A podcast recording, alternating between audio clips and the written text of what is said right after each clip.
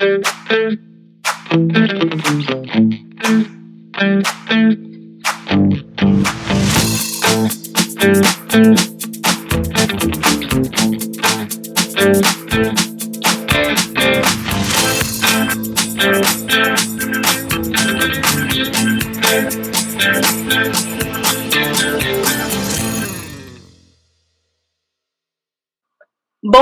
Pipoquinhas, vou iniciar esse episódio primeiro pedindo que o meu convidado hiper ultra especial, meu amigo, também podcaster, Igor Miranda, faça uma pequena introdução e explique para os ouvintes quem ele é e o que, que ele faz da vida, além de assistir novela, é claro. Olá, gente, sou o Igor, como a Roberta apresentou. Eu, antes do, do Pipoca ser um podcast, quando ele era um site, eu escrevia para Roberta e falava bastante TV. E por esse motivo, como a Roberta falou, é, surgiu a ideia de fazer um podcast sobre novela, que é A Vida é uma Novela, né? Sou jornalista, fiz PUC junto com a, com a Roberta e desde então a gente está nesse mundo falando sobre cultura de uma forma geral. É, então, Igor, eu soube que você uhum. pesquisou muito e veio super preparado para o episódio de hoje. Eu agradeço por você estar tá participando nessa hora também. Né? São 10 horas da noite de uma terça, né? nem todo mundo está disponível esse horário, ainda mais né, dia de semana. É, eu sei que você estaria mais confortável, acho que descansando agora. Mas, assim, manter amizade exige esforço, né? Então, eu agradeço a disponibilidade. Não, que isso, eu, eu tô de férias, então tô na vida boa. Então, assim, tô 10 horas já tá tranquilo pra mim. Ai, que bom, férias, nem sei mais o que é isso.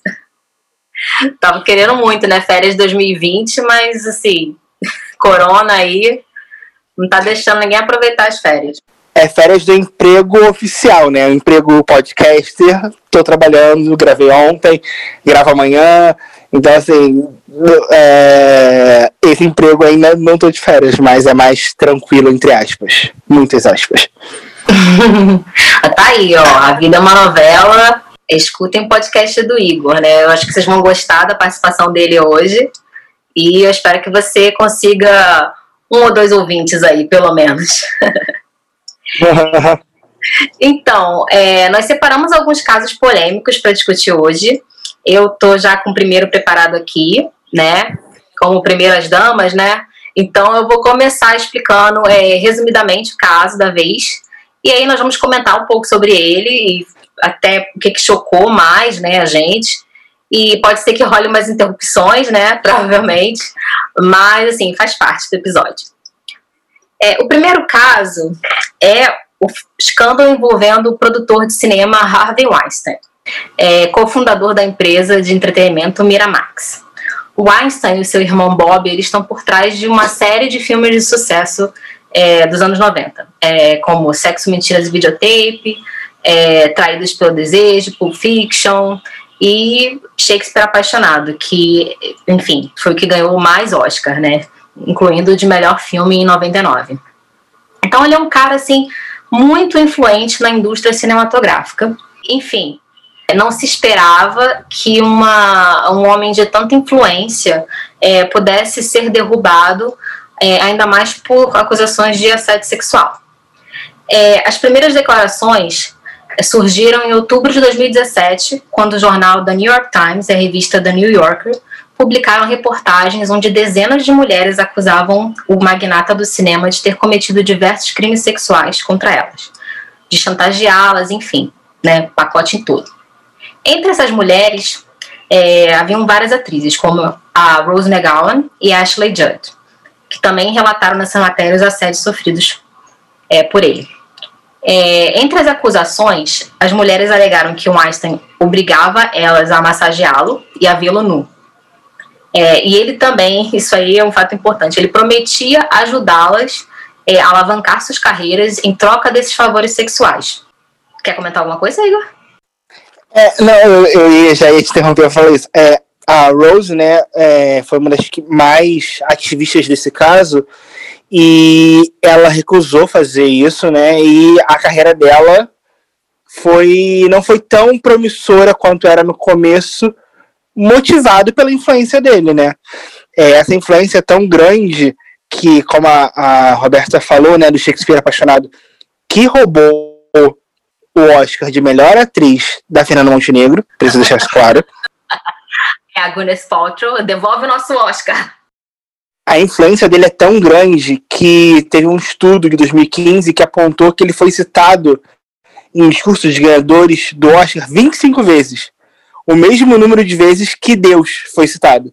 Ele só perde para o Spielberg. Então, assim, mesmo não sendo filme da produtora dele, ele tem influência.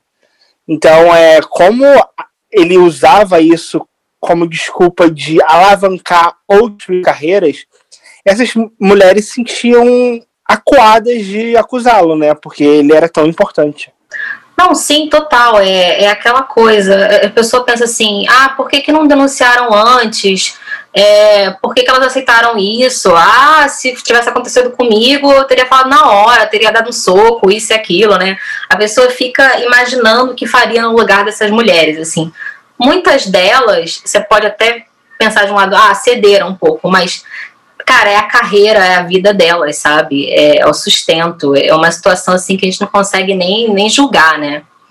É, e aquelas e, tipo, que se negaram, como você falou do exemplo da Rose, né? E também a Ashley Judd, que ela estava numa ascensão na carreira, assim, no final dos anos 90, assim, no meio para o final dos anos 90, a carreira dela estava bombando e depois, enfim, ela desapareceu, né?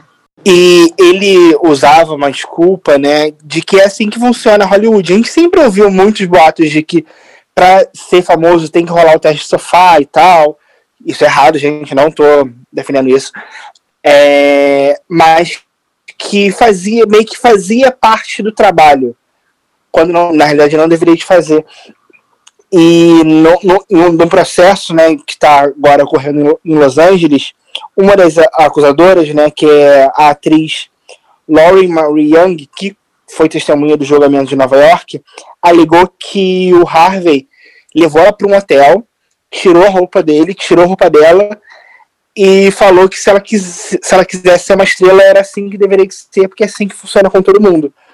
Então, é, muitas pessoas no começo de carreira ficam assustados, né? Então, acabam cedendo, como a Roberta acabou falando, com medo de perder o emprego, aquele sonho que é ser uma atriz de renome e ver tudo sendo jogado fora por um cara que pode fazer isso, como ele fez. Sim, não, exatamente. As pessoas esquecem que não é apenas físico, ele pode até não ter é, agarrado, a maioria delas, assim, ah, agrediu fisicamente, né? Porque quando não tem a marca da, da tortura, a pessoa fala, ah, mas ela poderia ter ido embora, não sei o quê. Mas, assim, é um abuso não só físico, como psicológico, sabe? Você fica, assim, sem saber o que fazer. E a pessoa às vezes é surpreendida, né? Você não sabe, você não está esperando. Você pensa que vai encontrar um bam bam bam para uma reunião de negócios e quando você vê o cara tá de roupão, abrindo roupão, tirando a roupa, pedindo para você massagear ele. E muitas vezes eles mentem, né? Falam que é para um teste. Então a pessoa vai lá achando que é um teste. Então, ah, então por que foi no quarto dele? Porque ele pode ter falado que era um teste com ele para um filme que ele estava produzindo.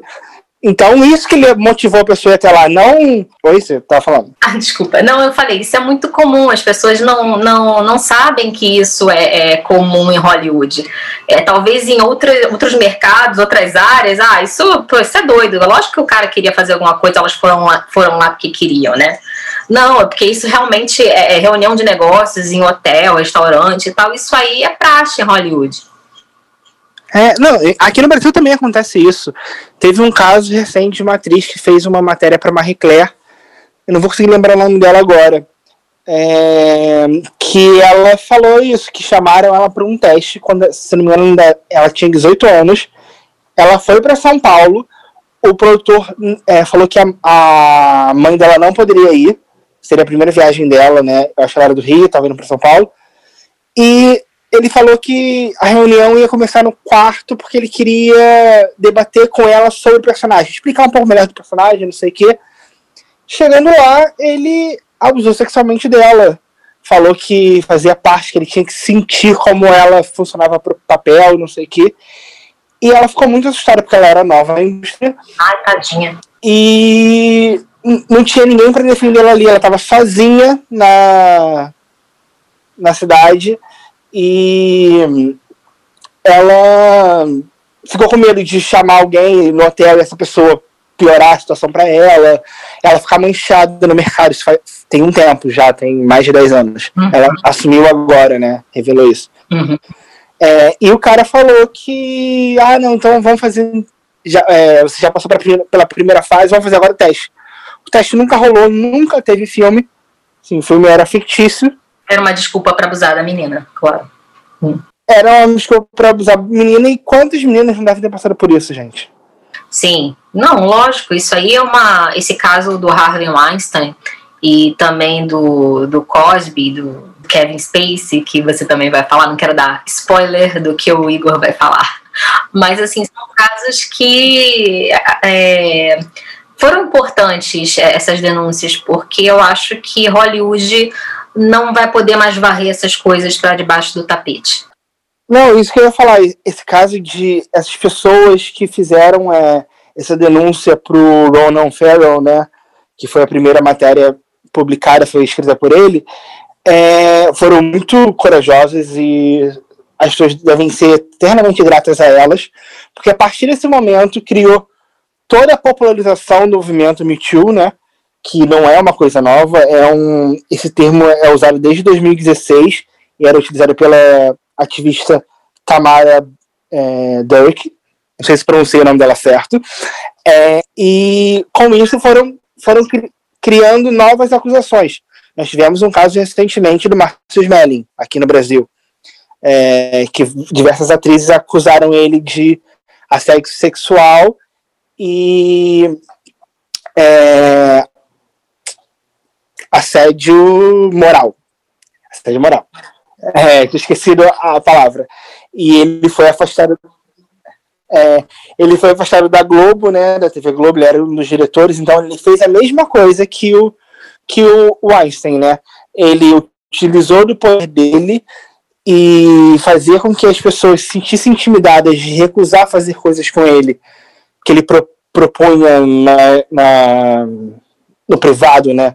Com medo de perder cenas e muitas vezes, quando a atriz ia contra ele, ele fazia com que essa atriz fosse para romântico dele em, alguma comédia que ele estava fazendo, porque ele tinha esse poder de decidir. Então ele se aproveitava desse momento para poder se, é, se aproveitar mais, né? Da atriz.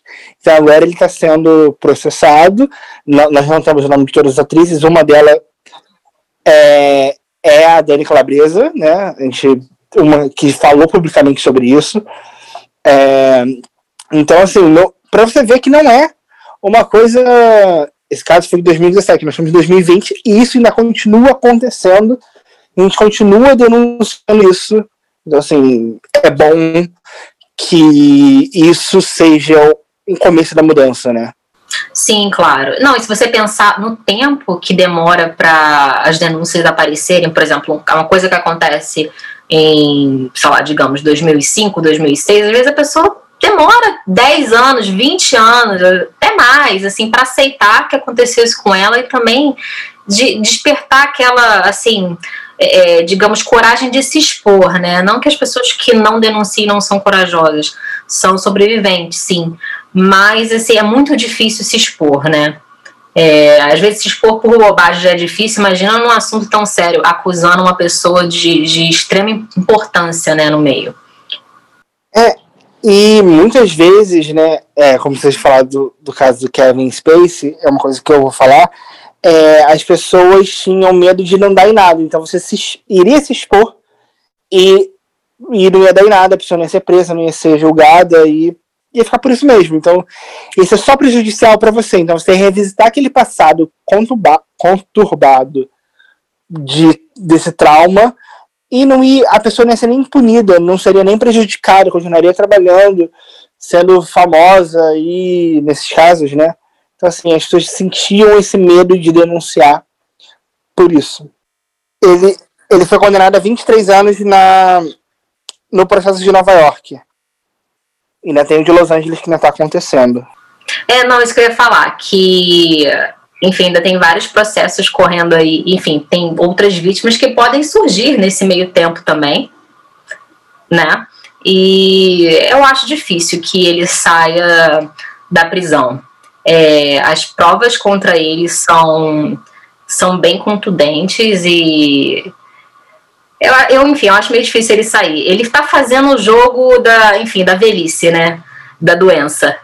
Ele está contando, os advogados dele estão contando que ele seja liberado porque ele já está de cadeira de rodas, enfim, está fragilizado, né?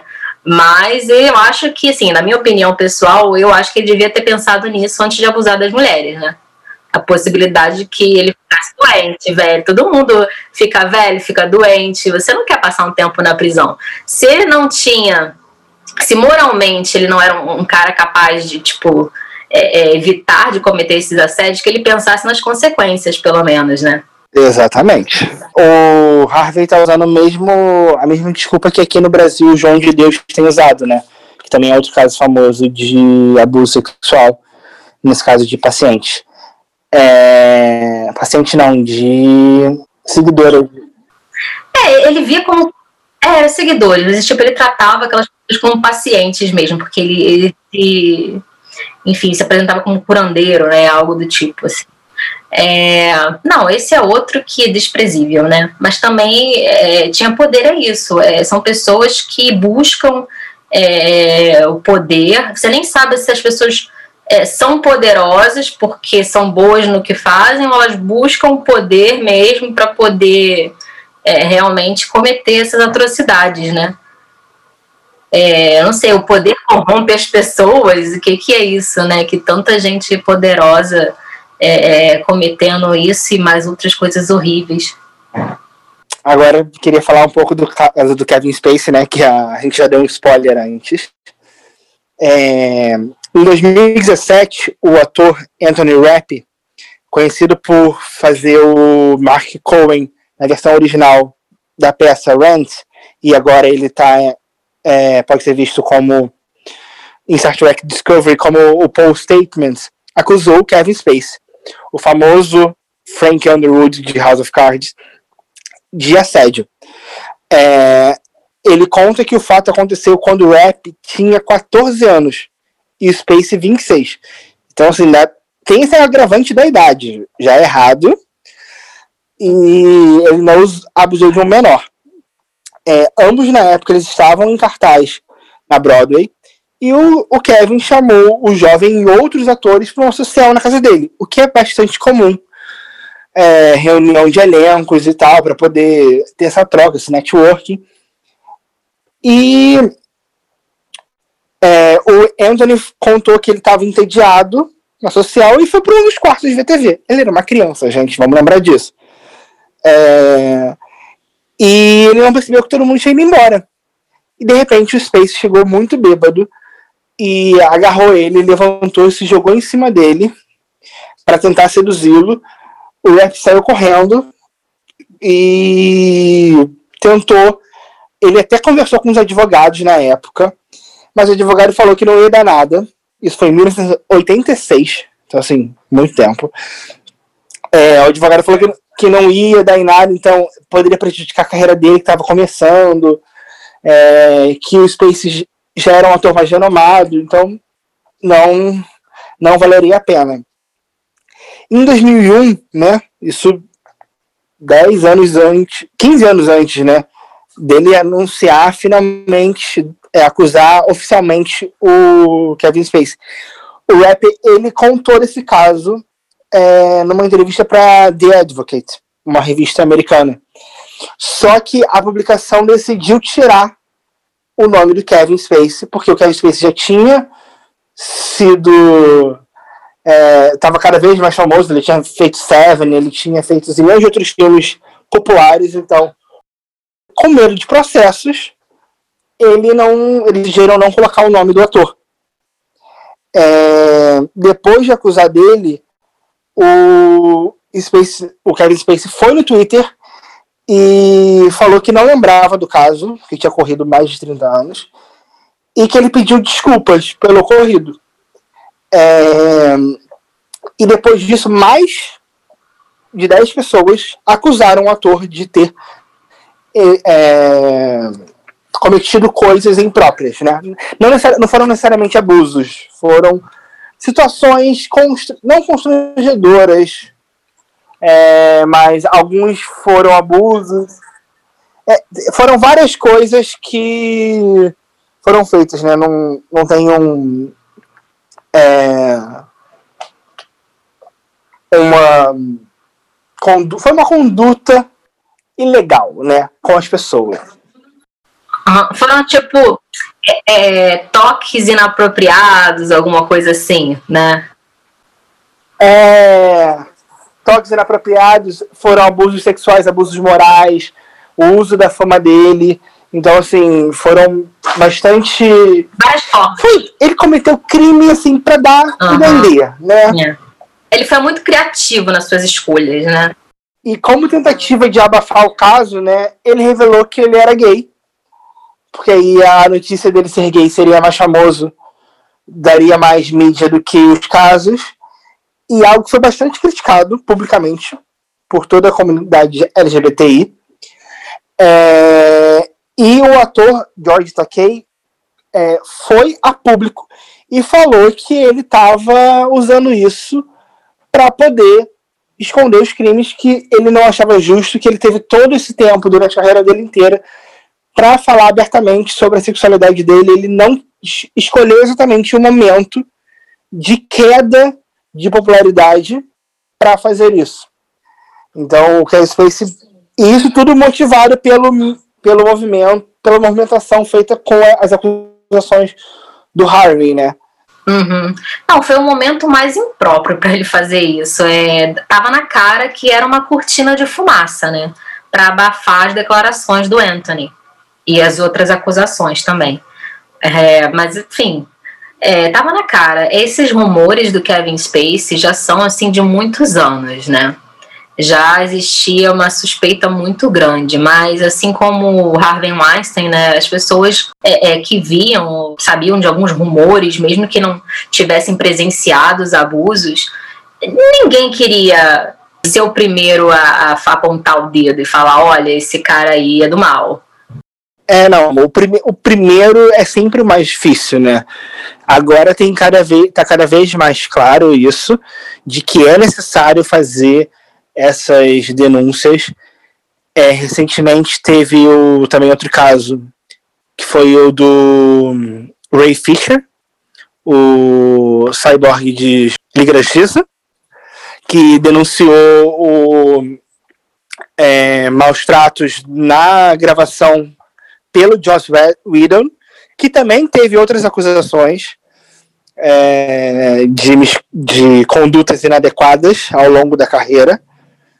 É, Hollywood tá cheio, assim, se você pensar filme tal, vai ter alguém que produziu ou dirigiu que tem algum problema com a justiça por esse motivo, né? Então, sempre é bom denunciar para poder gerar espaço para as pessoas que são boas no sentido de talento e boas no sentido de não criminosas.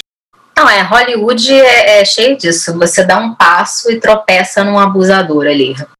Seja abusador sexual ou moral, enfim, é algo muito. É, é, mais comum do que deveria ser, né? Aliás, não deveria ser nem um pouco comum, né? Mas a gente realmente fica chocado quando é, é essas coisas são reveladas, né? E, enfim, ainda mais quando você vê que tem gente poderosa cobertando, né? Isso aqui é o mais chocante. Não só o criminoso em si, mas tipo, as pessoas à volta pensam, ah, o fulano é talentoso, ah, ele é rico, ah, ele é bom produtor, ah, ele é um bom diretor, não, ah, não vamos denunciar não, ah, você tá em inveja da carreira de fulano. Tem N desculpas, né? E não tem, às vezes, é, ninguém parece ter pena é, das vítimas, né, do trauma que elas passam. É sempre, pô, por que você quer destruir a vida do, desse cara? ele é tão importante, ele dá emprego para as pessoas. Tipo, eu já vi cada desculpa assim absurda. É pessoas não criminosas dão emprego para outras pessoas. É isso, gente. Pensa nisso. Ele pode ser ele pode ser talentoso, mas se ele comete um crime, ele merece pagar por isso, ele deve pagar por isso. Então não temos que dar essas desculpas para criar esses espaços para essas pessoas. Tem que cancelar mesmo essa é, coisa de cancelamento. Nesse caso, é bom por isso, né? É, porque está cada vez mais claro é, quem presta e quem não presta. Claro que é, em algumas vezes é exagerado, a pessoa só tem uma opinião diversa, que não é um crime as pessoas já querem cancelar por isso. Mas nesse sentido de expor os problemas, essa coisa de cancelamento é bem necessária, que não essas pessoas não propagam esse discurso de que, ah, não, sou talentoso, eu posso fazer o que eu quiser. Sim, sou rico, poderoso, entendeu? É, é a justiça é para todos, né? Tem que ser para todos, então. É, muita gente esquece disso, né? Por, e, e por isso acaba cometendo crimes. Sim, não, exatamente. No fundo, os poderosos não querem isso, não querem que a justiça seja para todos. Eles acham que, enfim, fama, dinheiro vai cobertar os crimes deles para sempre. E esses casos aí, principalmente do Raven Washington, tá aí para mostrar que não é bem assim, né? Nananina não, meu filho. Você vai ter que pagar na justiça. O horrível mesmo é porque não importa por quantos anos ele seja preso, quanto dinheiro ele pague, que ele teve que pagar uma grana aí nos processos. É, eu dei uma olhada, era coisa de, tipo, de 100 milhões de reais, né? Já não sei mais quanto é em dólar, né? é, porque o dólar está bem variável, né? Então é melhor a gente não, não, enfim, estipular um preço fixo, mas é por volta desse dinheiro aí. mas não importa quanto ele pague é, é na justiça, é, o trauma dessas mulheres é para sempre, sabe? Elas estão numa prisão emocional, psicológica, que elas nunca vão sair. As pessoas, tem muita gente que não leva isso em conta, né? Acha. É, até hoje tem gente que acha bobagem denunciar, é, e tem gente que realmente é, é, é, cria uma pressão enorme em quem denuncia, né? Por mais óbvio que seja o caso, por mais provas que tenha, você pode ter vídeo, você pode ter, é, é, enfim, provas por escrito, fotos, enfim, e mesmo assim tem sempre alguém com alguma desculpa esfarrapada para defender, né, esses homens. É, infelizmente, infelizmente essas pessoas existem, né? É, essas pessoas que cometem essas pessoas que defendem. Que é, é, que é terrível. É terrível ter quem comete. Imagina ter gente com coragem de defender esses crápulas. É, eu vou dar seguimento aqui, Igor, vou tomar só um. Porque eu, né, a gente falou e tal, vou tomar só um, um golinho do meu mate aqui para poder falar sobre o caso Gabriela Spanek. O próximo caso é sobre uma velha conhecida dos brasileiros, a Gabriela Spanek. Ela protagonizou uma das novelas mais icônicas passadas no Brasil. Novela, o Igor sabe muito. É A Usurpadora, né? E a Gabi, como é conhecida no México e pelos seus fãs, ela passou por maus bocados. Em 2010, ela contratou uma assistente pessoal da Argentina chamada Maria Celeste Fernandes Babil. Na época ela tinha 24 anos, a enfim, a Maria Celeste. É, a moça teria então iniciado um plano diabólico me alguns meses depois de ser contratada e ela começou a envenenar a família da, da Gabi. Quem descobriu tudo foi a mãe uh, da Gabriela, que começou a perceber que a Gabriela, o neto, enfim, várias pessoas da família, inclusive a babá também, sofriam de vertigem, vômitos, constipação, incapacidade de urinar, é, dores de cabeça. Estou lendo aqui uma lista longa de sintomas: é, dores abdominais, calafrios, sudorese, fraqueza geral e oscilações de pressão. Alguma opinião sobre isso, Igor? Sobre sintomas? É, não, assim, parece tem um, um meme da Renata Vasconcelos no Jornal Nacional falando vários problemas. Parece isso, é uma lista interminável de sintomas só com. E foram nove pessoas no total. É, que tinham outras pessoas hospedadas na casa da Gabi, né? Famosa Paola Bracho, é, que também foram infectadas menos a dita cuja da assistente pessoal. Sim, eles descobriram que, quando elas foram no médico, elas foram informadas pelo médico que elas estavam contaminadas com altas doses de cloreto de amônio. É, a Maria Celeste, a psicopata, enfim, eu não, eu não tenho como diagnosticar ela como psicopata, mas enfim, né? É, se ela envenenou esse pessoal todo, ela é psicopata. Então, ela foi denunciada e a Gabi é, até divulgou um conteúdo de uma comunicação entre elas feita por e-mail, onde a Maria Celeste diz que eu estou parafraseando aqui, ela, ela queria fama a qualquer custo, mesmo que ela tivesse que envenenar os seus súditos. Pesado, né? É, ela foi presa em agosto de 2010, quando voltava da Argentina para o México. É, a polícia chegou a encontrar com ela é, ampolas de cloreto de amônio no quarto dela e na bolsa. É, e se ela tivesse continuado a envenenar é, a família da Gabi por mais tempo, é, eles chegaram à conclusão que, bom, realmente é um negócio muito tóxico, todos eles poderiam ter morrido em pouco tempo. É, a Maria Celeste ela ficou apenas dois anos presa. Ela conseguiu sua liberdade graças à ajuda de uma outra atriz, Carmen Salinas, que chegou a atuar em Maria do Bairro, eu não lembro a personagem. Ela era a mãe de, criança, de criação do Nandinho, né? A, a Grip, a, eu não lembro como pronuncia isso, é Gripona, né? Gripona, é, mas era a mãe de criação do Nandinho. E ela fez Maria do Bairro e fez outras novelas também.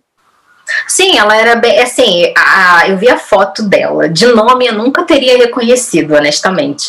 Mas eu vi a foto e falei: essa mulher já atuou em algumas novelas mexicanas, eu tenho certeza, né? Que pela minha adolescência, na época que eu ainda assistia novelas mexicanas lá que passavam no SBT, eu reconheci a carinha dela. É, então, segundo a, a Gabi Spanek, a Carmen sempre a odiou. É por isso ela pagou os melhores advogados para defender a tal de Maria Celeste. É, depois eu li também, fez uma pesquisa que essa Maria Celeste ela ah, foi liberada e atuou numa novela. Exatamente. Como a, a Salina apoiou ela, né? A Salina, é, para você ter uma noção, hospedou a Maria Celeste na própria casa. E com a influência dela, né? Porque, se não me engano, ela também era política. Ela de, é, gerou oportunidades para Maria Celeste para fazer telenovelas. Então, assim, a fama, de certa forma, foi alcançada. Sim, é, é exatamente. É, o crime compensa nesse caso é, é, é bem esquisito, né? É, assim, há controvérsias, né? É, segundo a Maria Celeste, assim, o lado dela, é que a Gabriela Spanik seria homossexual e ela inventou essa história é, porque a Maria Celeste rejeitou ela, né? Ela queria ter um caso com a assistente e, né? A assistente não quis e ela inventou é, essa mentira toda por causa de uma rejeição. Essa, esse é o lado da, da Maria Celeste, né? Mas eu acho realmente. É, bom, eu não sou fã nem da Gabriela, nem nada, mas realmente é uma história mais difícil de se acreditar, né? Do que uma assistente que, enfim, busca da fama, é, envenena algumas pessoas. Quer dizer, as duas histórias são muito improváveis, mas assim, uma pessoa envenenar a si mesma e o filho e a mãe, enfim, outras pessoas da família né? É, um, é, um, é muito difícil você comprovar que uma pessoa fazia mal a si mesmo, mal a si mesmo, né? É, é, é, essa acusação da Maria Celeste, né, de possível assédio, aconteceu durante os intervalos da gravação Soito Duenia, que foi exibida aqui também no SBT, que exibiu a Usurpadora. E essa novela já era polêmica por si só, já tinha treta a, da Gabi Spanik com a Lutero, ainda teve esse outro problema que que teve toda essa, essa, acusação de envenenamento, assédio, e a Maria Salinas, né, apontou que a Hispanic usou isso para gerar mídia, que ela já era uma atriz meio que fracassada, então precisava gerar mídia para ela. E o motivo da Maria Celeste ter sido liberada é que a justiça mexicana declarou que ela era inocente devido à falta de provas concretas. O advogado de defesa da, da assistente, tá? Isso são palavras deles, eu não sei. Ele apresentou que a família Hispanic não tinha marcas na boca e na garganta comum com esse tipo de envenenamento. Então, o, a justiça de lá percebeu que é, não poderia ter sido envenenamento, por isso acabou liberando a Maria Celeste. É, uma coisa que eu adoro nessa história, que é de tão bizarra que é, é que teoricamente a Salinas, né, a Carmen Salinas e a Gabi Spanik se odeiam, mas elas nunca nem fizeram uma novela juntas, elas nunca tiveram um filme juntas. É, oficialmente elas só foram vistas juntas em, é, numa, num aeroporto, em, numa ponte aérea. Aí eu fui pesquisar quais eram as teorias que eu amei. As teorias dessa briga. É, primeiro é que a Carmen sempre ataca a Gabi pra estar tá na mídia, né? Porque como ela passou um tempo fora da, das telenovelas, ela tá, atacava a Gabi Spanik, que é uma das maiores estrelas de telenovelas de lá, do México, né? Pra poder gerar mídia, porque aí vai acabar gerando sempre matéria. A outra, que é que a Carmen é amiga do cunhado da Gabi Spanik, e que ele que pediu para manchar a reputação dela pois os dois se odeiam. E por esse motivo deles se odiarem, a Gabi não fala com a irmã. A irmã, a irmã gêmea dela. A irmã gêmea. Que assim como Paulina e Paola, é, ela também é gêmea, né? E a que eu mais gosto é que a Carmen fez isso tudo para agradar os patrões da Televisa. Porque, para quem não sabe, né, a Gabi Spanik largou a Televisa, que é a emissora de usurpadora, e foi trabalhar na TV Azteca. É tipo sair da Globo para Record. Então ela usou isso para poder visibilidade com a empresa, já a amiga, e assim ganhar destaque. Mas assim, pensando de fora, as duas não competem pelo mesmo papel, gente. Elas têm uma faixa etária completamente diferente. Então, assim, a gente sabe, Nada nesse caso se encaixa, honestamente. Eu fui pesquisar é, mais sobre o caso, algumas coisas são, são bem estranhas e não batem. Por um lado, ela foi tudo bem, liberada pela justiça, mas assim, a gente não tem como opinar, é a justiça de lá. A Gabi Spanik é, já falou que a justiça no México é péssima, né? É, assim, bom, a gente está acostumado no Brasil também é péssima, mas enfim. É, eu acho assim absurdo, porque se realmente a polícia achou é, é, a tal substância tóxica na, na bolsa da mulher, no quarto da mulher, é, teve o tal e-mail, assim, é, tudo bem, pode ser provas circunstanciais, mas sabe, não, dizer que não tem nenhuma prova é muito estranho, né? É, é, tudo é bem estranho, assim, se prenderam ela é porque eles tinham provas suficientes para prendê-la. Eles não são loucos de prender de achismo e depois provar isso, sim. Claro que naquele momento eles não vão ter marca mais, porque, se eu não me engano, passou dois anos, passou um tempo. Não vai ter mais marca, o tempo passa, né, gente? As pessoas se curam, mas é justiça, a gente não tá nada para opinar na decisão, mas assim, é bem estranho o caso todo por si só. Lembra um pouco, parece, é, aqueles, aquelas tramas de novelas e séries que a pessoa idolatra a outra, mas no fundo ela quer fazer uma grande vingança, tipo Avenida Brasil, é, Celebridade, Revenge. É, parece um pouco isso, essa história da Maria Celeste e Gabi Spanik. Mas é aquilo, né? Eu acho que a gente nunca vai saber oficialmente da verdade. Não vamos. Bom, a, a Maria Celeste falou que estava escrevendo um livro, né? Estou é, bem curiosa para ler. eu, assim, não que eu, que eu queira defender um lado ou outro lado, mas assim, eu, eu fico muito curiosa para saber detalhes assim do, do caso. Alguma coisa aconteceu, né? Porque a Gabi Spanek é, ficou muito mal, a família toda ficou muito mal e até hoje ela sofre de sequelas. Então, assim, eu gostaria muito de ouvir os dois lados.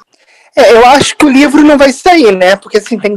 Ela começou a escrever o livro na cadeia, e se passaram 10 anos ela não, não saiu. Eu acho que o povo meio que esqueceu e passou para a próxima polêmica lá e. É, ou alguém barrou, né? É porque tem muitas coisas assim que, que eu achei de entrevistas da Gabi. Tipo, a Gabi não vai divulgar o livro da mulher, né? E, enfim, é, é difícil é, é, ver algumas declarações na Maria Celeste. Mas, de fato, é, esse livro aí, se vai sair ou não, sei, mas se sair, eu quero muito ler. Ah, outro fato que eu esqueci de falar é a Carmen Salinas, né, que defendeu a Maria Celeste. Segundo fãs, eu não consegui achar isso procurei. Ela já defendeu, já, é, de, já deu contatos de advogados e pagou pelo, pelo processo de uma sequestradora francesa. Então, assim, a mulher é meio estranha também, segundo alguns fãs. Eu li isso também, mas também não achei é, mais detalhes. Então, assim, é pior ainda mais história. E a Carmen vai ter uma série agora dela na Televisa. Eu não sei se está gravando ou é, foi cancelada, mas estava para sair uma série sobre a vida dela. Então, talvez com essa série a gente entenda mais a motivação dela para fazer essas coisas estranhas. Apesar de que a Carmen é uma das produtoras, né? Então a gente não vai saber. Ela vai esconder esses fatos mais polêmicos. com certeza. Mas não, eu gosto desse escândalo. Eu digo que é o meu escândalo favorito. É, eu não sei tantos detalhes sobre ele, porque tudo é, é, é, muito. Enfim, ela disse, o outro disse, e, e no final não se sabe qual é a verdade. Mas o fato de ser tão estranho e, enfim, nós até hoje não temos, assim, digamos, uma resposta definitiva, é, é o que torna esse caso, assim, tão interessante a ser explorado. É, eu gostaria muito que tivesse um update sobre isso enfim, o lançamento do livro, uma nova entrevista com a Gabi, sei lá. Eu, gostaria muito de saber mais detalhes, mas é, é difícil, né, também pedir para para Gabriela Spanek revisitar um momento assim tão doloroso.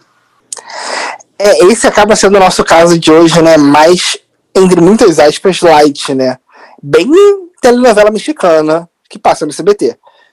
É, porque os outros são crimes que as pessoas já estão presas ou pagando por isso. Esse fica esse disse-me disse dos lados e a gente não sabe exatamente o que aconteceu, né? Porque cada hora uma pessoa fala uma coisa, gera essas contradições. Sim, cheio de buracos na trama que são difíceis de explicar. é realmente uma, uma tele, como você disse, telenovela mexicana. Agora imagina se tivesse, criassem uma, uma telenovela estrelada por uma sósia da Gabriela Spanek com essa história, essa exata história. Seria muito doido. Cara, eu veria. Eu com certeza. Não, com certeza assistiria. Faz tantos anos que não assisto telenovela mexicana, mas essa assistiria. Só para saber, tipo, desfecho. Eu queria um, um, desfecho, mesmo que fosse uma ficção, sabe? Sim, sim. É, já que a gente falou de novela, vou puxar meu outro tema, que esse eu acho o mais pesado, né? É, e o mais chocante. Para você ter uma noção, antes de falar exatamente qual é o tema, ele chocou tanto o Brasil que ele foi revelado para o público no mesmo dia da renúncia do Collor. E mesmo assim, todo mundo parou e só falava sobre isso. Que foi o assassinato da atriz Daniela Pérez. Né? Esse crime aconteceu em 28 de dezembro de 1992. Na época, a atriz fazia a Yasmin na novela de Corpo e Alma, escrita pela mãe dela, a Glória Pérez, né? A Glória Pérez todo mundo conhece, escreveu Clone, Caminho das Índias, agora tá no ar em A Força do Querer, que eu falei no meu episódio lá no podcast. Então, se vocês querem saber mais sobre a novela Tem lá um, um episódio só sobre isso. E o assassino foi o Guilherme de Pádua e a esposa dele, Paula Tomás. O Guilherme, ele interpretava o Bira, que era o par romântico da Daniela, na mesma novela. É... No dia do crime, né, os atores estavam gravando uma cena que os personagens terminavam o relacionamento. Após essa cena, o ator foi visto no camarim chorando e gritando pelos estúdios. E depois desse momento, desse surto, ele saiu do local e foi até em casa buscar a esposa Paula Tomás e um lençol. E a esposa estava grávida de quatro meses, isso é um fato importante, assim, que eu acho mais bizarro dessa história. É, eles voltaram para o estúdio que ficava na Barra e ela ficou escondida no carro, coberta é, com esse lençol para ninguém ver que ela estava lá, até de noite, quando acabou as gravações. Quando ele, quando acabou né, essas gravações por volta de 9 horas, a Daniela saiu dos estúdios e ela estava indo para um ensaio de uma peça com, com o marido dela, que é o ator Raul Gazola. O Guilherme de Pádua perseguiu o carro e quando a atriz parou num posto de gasolina para abastecer, ele meio que travou o carro dela, né, com o carro que ele estava, e eles começaram a discutir, ele deu um soco nela, que ela ficou desacordada, e colocou ela no carro. E aí ele pegou o carro dela, dirigiu o carro dela, e a esposa dele dirigiu outro carro, e eles foram para um lugar mais abandonado da Barra da Tijuca. Lembrando, gente, isso foi em 92. A Barra da Tijuca era basicamente mato. É... Eles encontraram um terreno baldio onde cometeram o crime. O crime que eu acho bizarro é que eles mataram ela com 18 perfurações de um punhal. E a polícia chegou no local no mesmo dia, mas claramente já era tarde demais, é, porque um advogado suspeitou da movimentação, porque como, né, como a gente falou que a barra era um mato, ele viu dois carros parados, achou que poderia ser um assalto né, na região, alguma coisa assim, ele passou pelo local, anotou as placas, e denunciou. Aí a polícia chegando lá, viu, só tinha o carro da que a Daniela estava dirigindo, eles descobriram que estava no nome da, do Raul Gazola, marido dela.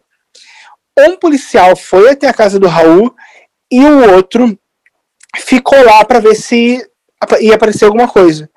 Esse ficou lá sem querer tropeçou no corpo dela e acabou achando o, o corpo já morto, né? É, e eu acho que isso é tão. É tão. O Guilherme Spalda é tão. Te, apresenta tanto indício de psicopatia que ele e a Paula foram no mesmo dia na delegacia dar um apoio para Glória Pérez e pro o Raul Gazola, mesmo sendo os assassinos. Sim, menino, eu lembro que eu vi. É... Desculpa te interromper. Mas eu vi várias, assim, no YouTube tem muitos vídeos das matérias sobre esse caso, né, da época. E tem filmagens dele, assim, se não me engano, é no funeral, né, chorando, abraçando, dando apoio moral à Glória Pérez, assim. É uma coisa absurda o sangue frio, né, que você precisa ter para fazer isso, não só cometer o assassinato, né, mas é, é, é, agir como se nada tivesse acontecido, como se você não fosse culpado de nada. É, assim, ele foi lá e ele primeiro negou, né, porque como eu falei, o advogado anotou as placas, ele tinha alterado a placa dele com uma fita isolante, transformando um L em um O, mas tudo indicava que, era ele, né, porque é, ele foi visto tendo esse surto antes e ele deu esse soco na Daniela num posto que frentistas viram e depois foram testemunhas do caso. E ele pagou também um, um outro frentista, imagino que de outro posto, para lavar o carro porque tinha muito sangue. O lençol foi encontrado na casa dele, na, no lixo da, do prédio dele. Então, assim, é ser muito sangue frio. E o que me choca desse caso é que foi uma motivação muito boba. Ele queria fama. É, e ele estava na novela, né? Ele estava com receio de estar tá perdendo o papel dele, porque gravou a cena do término com a Daniela. E anteriormente ele tentou se aproximar da atriz. Alguns dizem que essa aproximação foi com cunho sexual, outros não, foi só uma aproximação para poder gerar vantagens com ela. É, e para ver se ela, ele fazia com que ela pedisse para Glória dar mais destaque para ele na trama, né? E depois disso, na semana seguinte, ele viu que ele não estava gravando dois dias. Então ele achou que a Daniela fez o oposto. Falou para para Glória diminuir porque ele estava causando desconforto para ela, não sei o quê. Ou seja, a diva não podia ser contrariada, né? Ele queria né, ser estrela. Isso remete um pouco ao caso da, é, da Gabriela, né? Da Gabriela Spanik, que a tal Maria Celeste tinha sido acusada de envenená-la porque queria fama. Uhum. É, não, o ator São Siqueira né, relatou à polícia, quando já estava no processo, que a Daniela tinha, tinha revelado para ele que ela tinha medo do Pádua, mas ela tinha receio de contar para a mãe, porque podia prejudicar a carreira de, dele como ator. Tadinha, assim. É, mais uma vez, mostra como é necessário mostrar esses tipos de assédios morais, sexuais, qualquer tipo de conduta inadequada é necessário é, denunciar para, às vezes, no seu âmbito de trabalho, denunciar para RH, denunciar para. Ou se você vê que não é uma coisa de RH, é uma coisa criminal mesmo, vai na delegacia e denuncia para não ter que for não ter que aconte acontecer mais casos como esse. É, eles foram eles foram presos oficialmente no dia 31 de de dezembro, e eles foram condenados a 19 anos. É, na época, se passasse de 20 anos a acusação, eles teriam que ter um segundo julgamento.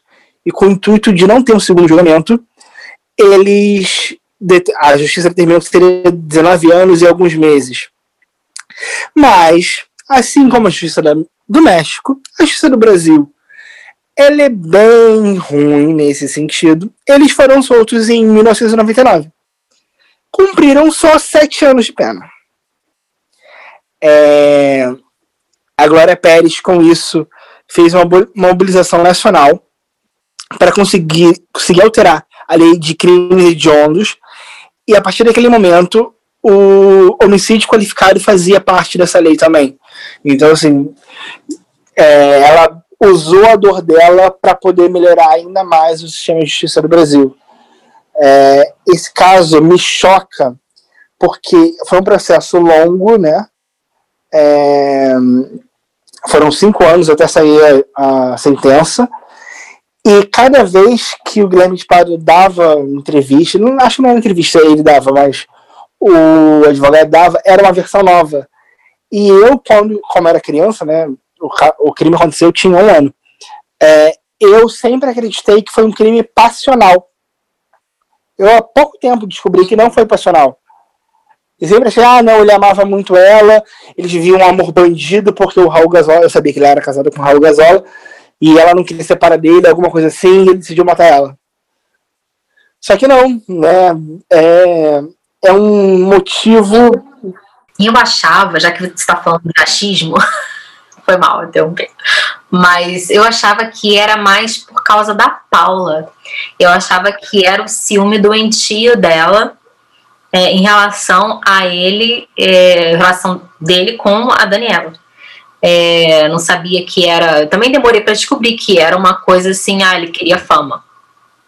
Não que houvesse assim um bom motivo para assassinato, nunca tem um bom motivo para assassinato, né? A não ser legítima defesa. Mas é, pô, é realmente um, nossa, perder uma pessoa de uma forma tão, por um motivo tão banal, é, né, tirar uma vida assim, são coisas que a gente não consegue entender, né? Talvez até seja melhor não entender. É, não, como tiveram várias versões, a primeira versão é que ele não era, não fazia parte, e depois ele confessou no mesmo dia que fazia parte. Aí depois ele falou que foi feito, feito sozinho, né, o crime, Aí ele teve essa brilhante ideia de fazer brilhante, estou sendo irônico, tá, gente? Só para ficar claro. É, e ele vai o quê? Liga para Paula, que não tinha sido presa ainda, e fala para ela: não fala nada que eu vou te proteger. Com isso, a polícia prendeu ele. E ela, porque viu que ela tinha participação, é, eles se divorciaram no meio do processo, né? Porque cada um ficava acusando o outro. E essa acusação que você falou da Paula ser uma pessoa ciumenta é, foi um dos argumentos também utilizado, porque ela já tinha cometido, já tinha batido em outras mulheres que davam em cima do Guilherme de Pádua. É, o filho deles nasceu na, na prisão, né? E o que eu acho mais irônico de tudo isso, hoje Paula mudou de nome e ela é uma advogada. Sim, inclusive eu conheço alguém que estudou com ela. Ela estudou, ela se formou na Estácio, não foi? Acho que foi. Não, assim, eu fiquei chocado, gente. Uma pessoa, um criminoso matou uma pessoa e vai estudar advocacia. Bom, ela precisa saber se defender, né?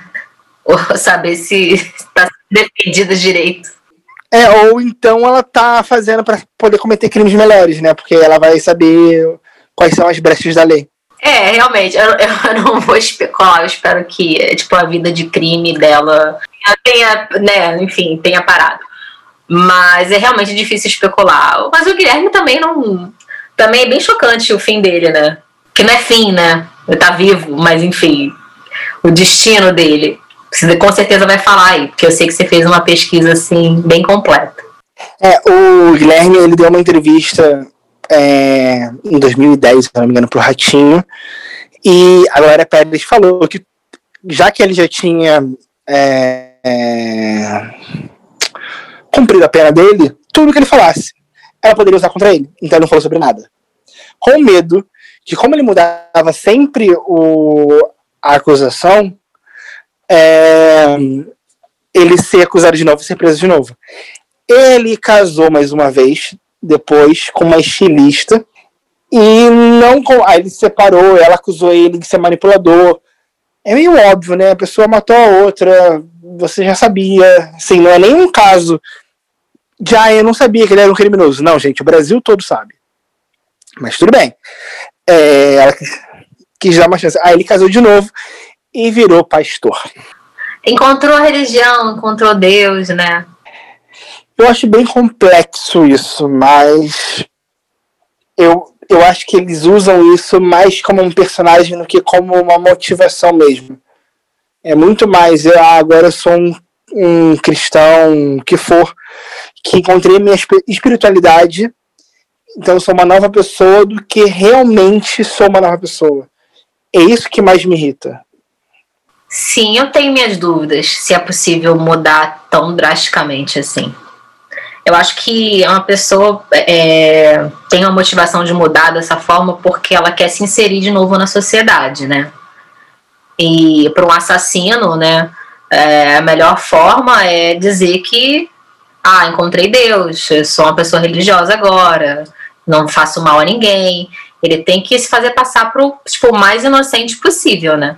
É, não, e a, é, como ele cria fama, né, a propagação de igrejas evangélicas e conteúdo pagos nas TVs para é, igrejas evangélicas, né? Tem, tem vários bispos e pastores famosos porque tem um programa na TV. Então talvez ele pode ter visto isso também como uma solução para outra dor dele, que era não ter fama. Porque agora ele pode ter os fiéis dele, seguidores ali. Então, assim, eu acho bem complexo. E parece cena de filme, sabe? No final, ele fica entre aspas, bonzinho, aí corta, sabe aqueles filmes que não tem final fechado, né? Corta, ele tá, na realidade, ele tá manipulando as pessoas para isso. Espero que não, espero que não cometa mais crimes, mas eu tenho muito pé atrás com essa pessoa. Essas duas pessoas, né? Sim, pé atrás que houve realmente uma, uma mudança é, no aspecto, assim, falando moralmente, né? É, não vamos acusar ninguém de nada aqui, mas. É uma falta de confiança, porque, assim. É... Tô sendo bem sincero, vocês julgaram por isso? Vou. Mas É, porque não foi uma motivação, não foi um surto psicótico. Foi uma motivação tão boba que isso que me faz é, sentir mais raiva de todo acontecimento. É, porque não é, ele não, ele teve todas as oportunidades, ele teve, ele estava na TV Globo numa novela, então, assim, ele tinha oportunidade para ele. É, então assim, tem várias coisas que ele era privilegiado e ele queria cada vez mais, ele era Sim, ele tinha uma vida boa, sabe? Ele tinha uma carreira, estava na Globo. E na época, né, início dos anos 90, tipo, isso era Hoje em dia a gente tem Netflix, Amazon e tal, mas, tipo, a Globo era, era tudo pra TV, quem trabalhava na TV. Mesmo, tipo, fazer papel de figurante, extra, coadjuvante, o que seja, tipo, ele tinha chance ali de ficar muito famoso. Não sei o que, que deu na cabeça dele.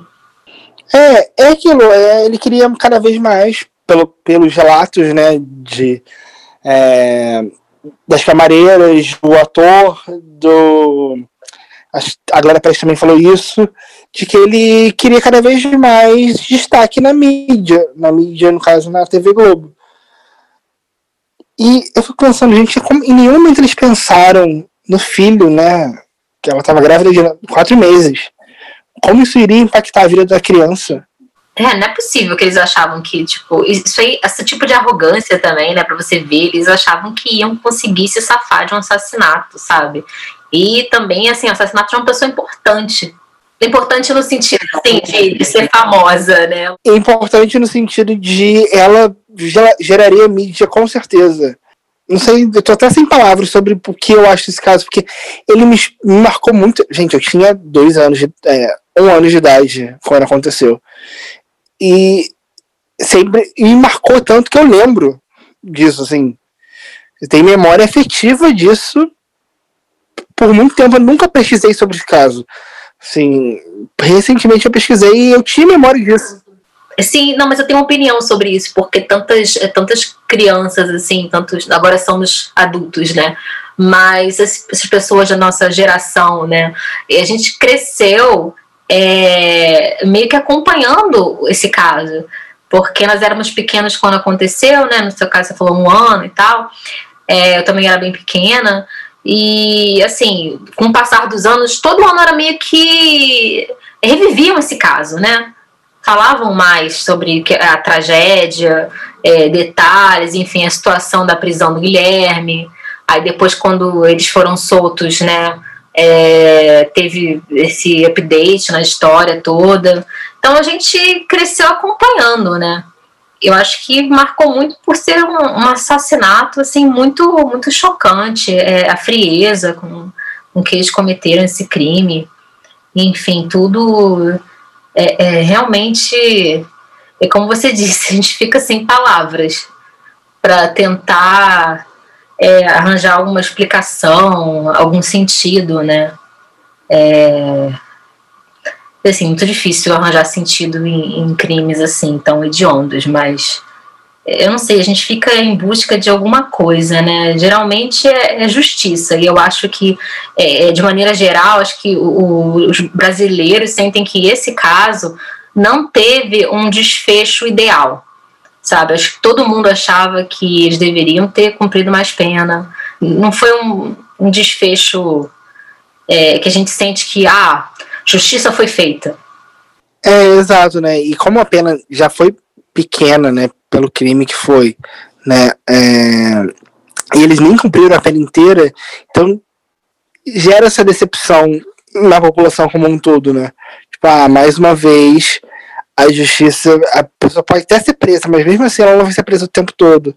Enquanto alguns outros casos, né, a, cometem crimes menores e é uma pena tão grande e a pessoa cumpre toda a pena. Isso acontece em diversos casos famosos que a gente acaba acompanhando, né, porque gerou comoção nacional, que a gente gera essa decepção, né, ou então é, a sensação de que o dever foi cumprido em alguns casos. Para mim, assim, o que me fascina nesses casos de crimes verdadeiros é, é quando há realmente justiça, quando você sente que a, a polícia foi atrás, aí a justiça condenou e o cara vai pagar, enfim, né, o cara, a mulher que seja. É, e nesse caso, como eu disse, é, para gente, né, para a população geral, acho que não foi, exceto aqueles que defendem ainda, né? Essas pessoas, como a gente comentou no início do programa, tem sempre um para defender criminosos, mas para gente, eu acho que não, não foi um bom desfecho. Eu só gosto realmente de ouvir essas histórias quando eu sei que o desfecho é, é enfim, feliz. Esses casos que a gente falou agora são alguns dos nossos escândalos favoritos. Não favoritos porque nós amamos escândalos em si, mas porque são é, casos que realmente impactaram é, a população em geral e alguns ainda deixam perguntas abertas. Nós já discutimos aqui, estamos empolgados para de repente criar uma segunda parte com mais escândalos, mas aí vai depender é, da opinião dos ouvintes. Muito obrigada por escutarem. É, Igor, muito obrigada pela sua participação. De nada. Espero te ouvir mais vezes. Pretendo vir mais vezes, hein? Pode convidar que eu apareço. Sim, principalmente para falar sobre causos, né? Você adora causos. Adoro causos, adoro crimes reais, mas é isso, como você falou, é, tem que ter esse final é, de justiça, né, de dever cumprido. É, então pode me chamar de falar sobre causos, que eu tenho bastante de novela, de filme, de série. infelizmente é o que não falta nessa vida. Verdade, adoro, adoro a sua empolgação. Quero muito ter a sua empolgação nos próximos episódios. Vamos marcar, vamos marcar. Não tô falando como carioca, não, que fala que vai marcar e não marca e não acontece, tá? Vamos marcar real oficial. Vou ficar esperando esse convite e irei cobrar, tá? tá bom. Queridos ouvintes, pipoquinhas, um beijo para vocês e até a próxima. Tchau! Tchau!